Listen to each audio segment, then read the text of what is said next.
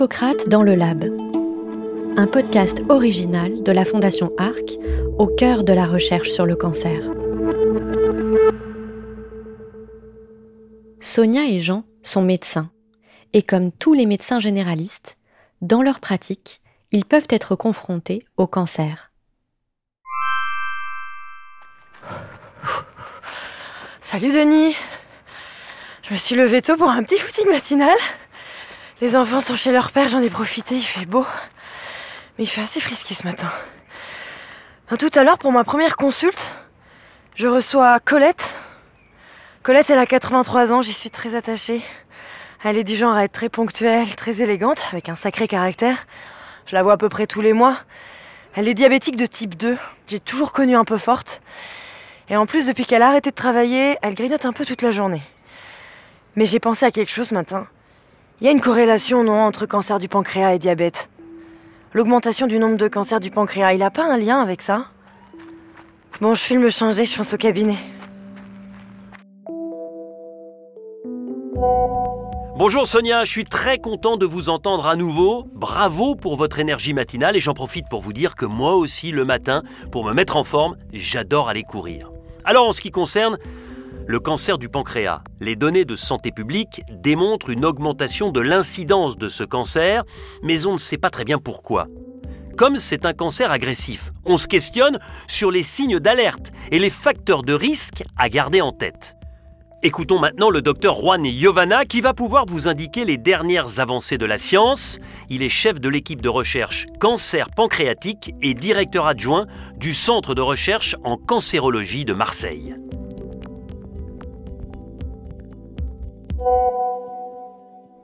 Aujourd'hui en France, il y a 16 000 patients chaque année, nouveaux.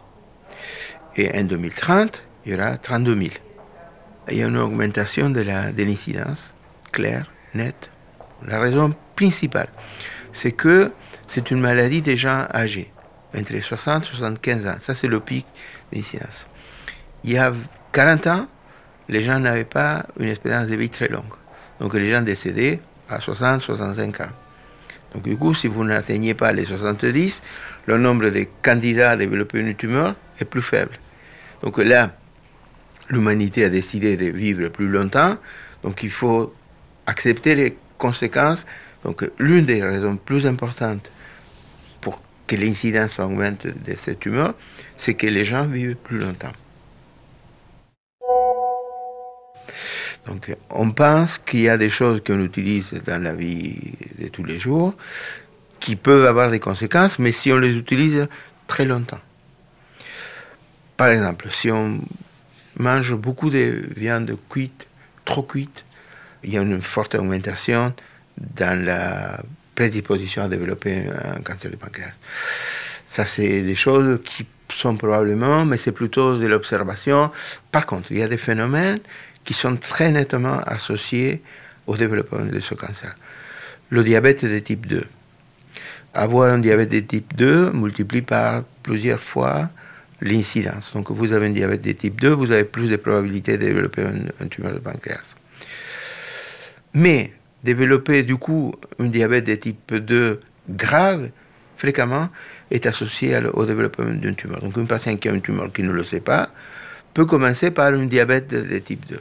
Donc, il y a un lien important entre le, diabète et le cancer. Et la troisième chose importante, c'est la cigarette. Dans d'autres tumeurs fumées, ça a la conséquence de développer une tumeur qui est traitable. Mais si vous développez un cancer du pancréas, les possibilités thérapeutiques sont faibles. L'autre cause que je voulais aussi parler, c'est l'obésité. L'obésité morbide, c'est un facteur très très prédisposant à développer un cancer du pancréas. Pourquoi? C'est parce que le tissu adipeux, c'est un tissu qui produit beaucoup de médiateurs de l'inflammation. Et ces médiateurs de l'inflammation vont contaminer un peu le, pancréas, qui vont le faire devenir un peu inflammé. Et donc, c'est un facteur qui est long dans le temps, mais qui est très important. L'obésité, c'est, je crois, l'un des facteurs top dans la prédisposition du cancer du pancréas. C'est moins bien pour développer un cancer du pancréas être obèse que fumer.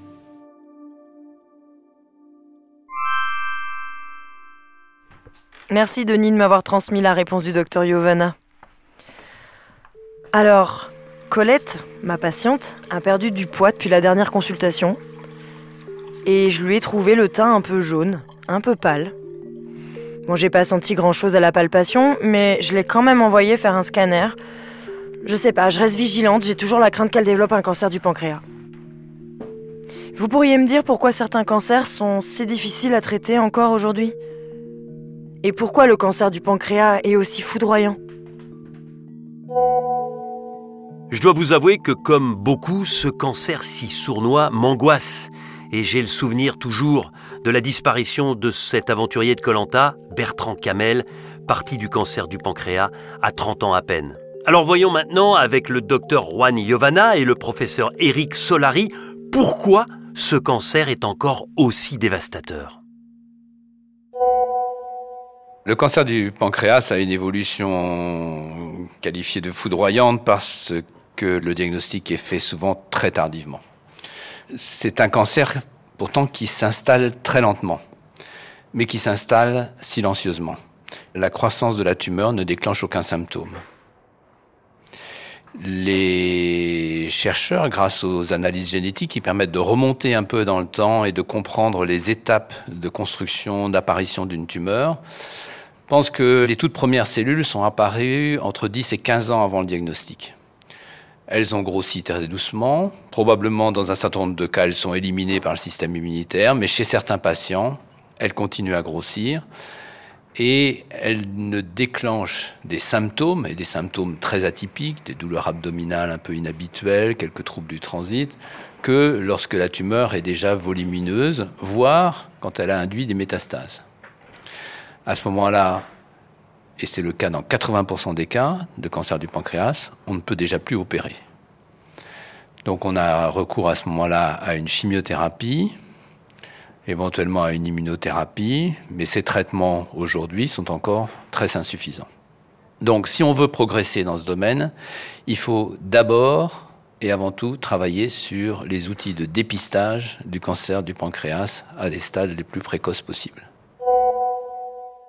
Beaucoup de recherches sont menées dans ce domaine et l'une d'entre elles, en 2023, a ouvert une piste intéressante.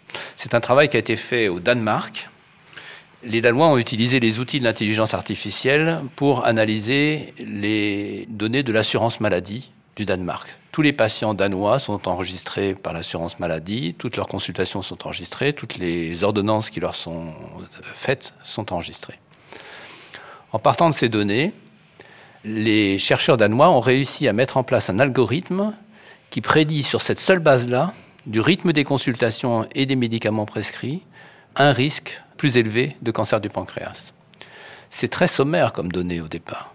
Ça laisse penser que si on arrive à avoir des bases de données plus sophistiquées, on sera beaucoup plus précis parce qu'évidemment c'est prédictif, c'est pas encore très très performant, mais c'est quand même une piste.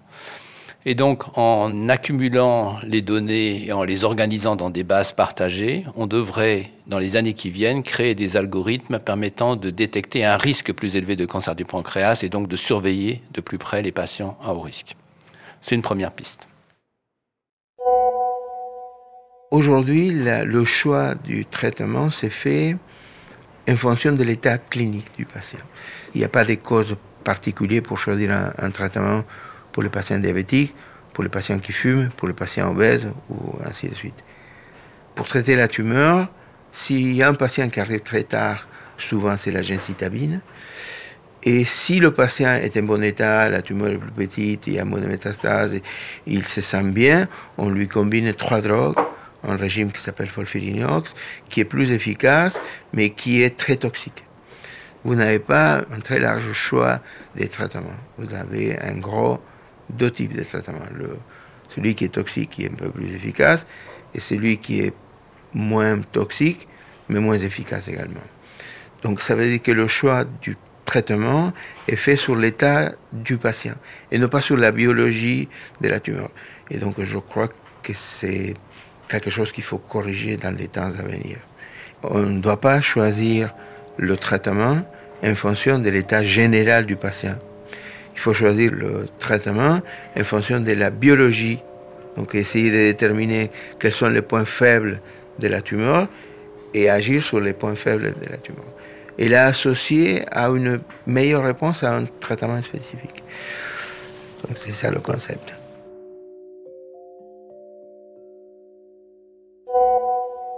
Cette année, en 2023 encore, on a vu pour la première fois des résultats d'une étude clinique de traitement d'un cancer du pancréas installé avec des ARN messagers issus de la vaccination Covid.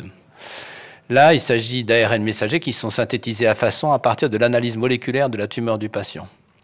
Dans un premier essai clinique qui est encore euh, assez préliminaire, néanmoins, on voit un signal fort puisque plus de 50% des patients ont une réponse importante à cette approche thérapeutique. Donc on progresse aussi dans le traitement. Il y a d'autres pistes en développement autour de l'imagerie. L'application de l'intelligence artificielle, là encore, qui vous le savez se développe énormément dans l'imagerie médicale, devrait permettre de mieux reconnaître des images encore très petites de tumeurs pancréatiques lorsque des personnes ont des symptômes un peu atypiques. On pourrait à ce moment-là faire ce type d'imagerie appliquer cet algorithme à l'imagerie et détecter des tumeurs naissantes qui seront, elles, opérables. Donc voilà quelques pistes pour essayer de progresser. On connaît beaucoup, beaucoup de choses aujourd'hui euh, sur le cancer du pancréas, beaucoup. Il y a eu une évolution impressionnante sur la technologie, le développement d'outils tout nano, donc du coup avec très peu de cellules, très peu de matériel. Sans doute dans les, très peu d'années qui viennent, il y aura une amélioration du pronostic très très sévère. Oui, Denis, j'ai une super nouvelle. Oui, je parle doucement, il y a les enfants qui dorment à côté. Ma patiente Colette a réussi, je sais pas par quel miracle, à avoir une place pour un scanner en urgence et tout va bien. Quand je l'ai appelée pour lui donner les résultats, elle était hyper rassurée. Mais elle a fini par m'avouer qu'en fait, ça faisait quelques semaines qu'elle testait un régime pour perdre du poids parce qu'elle avait rencontré quelqu'un.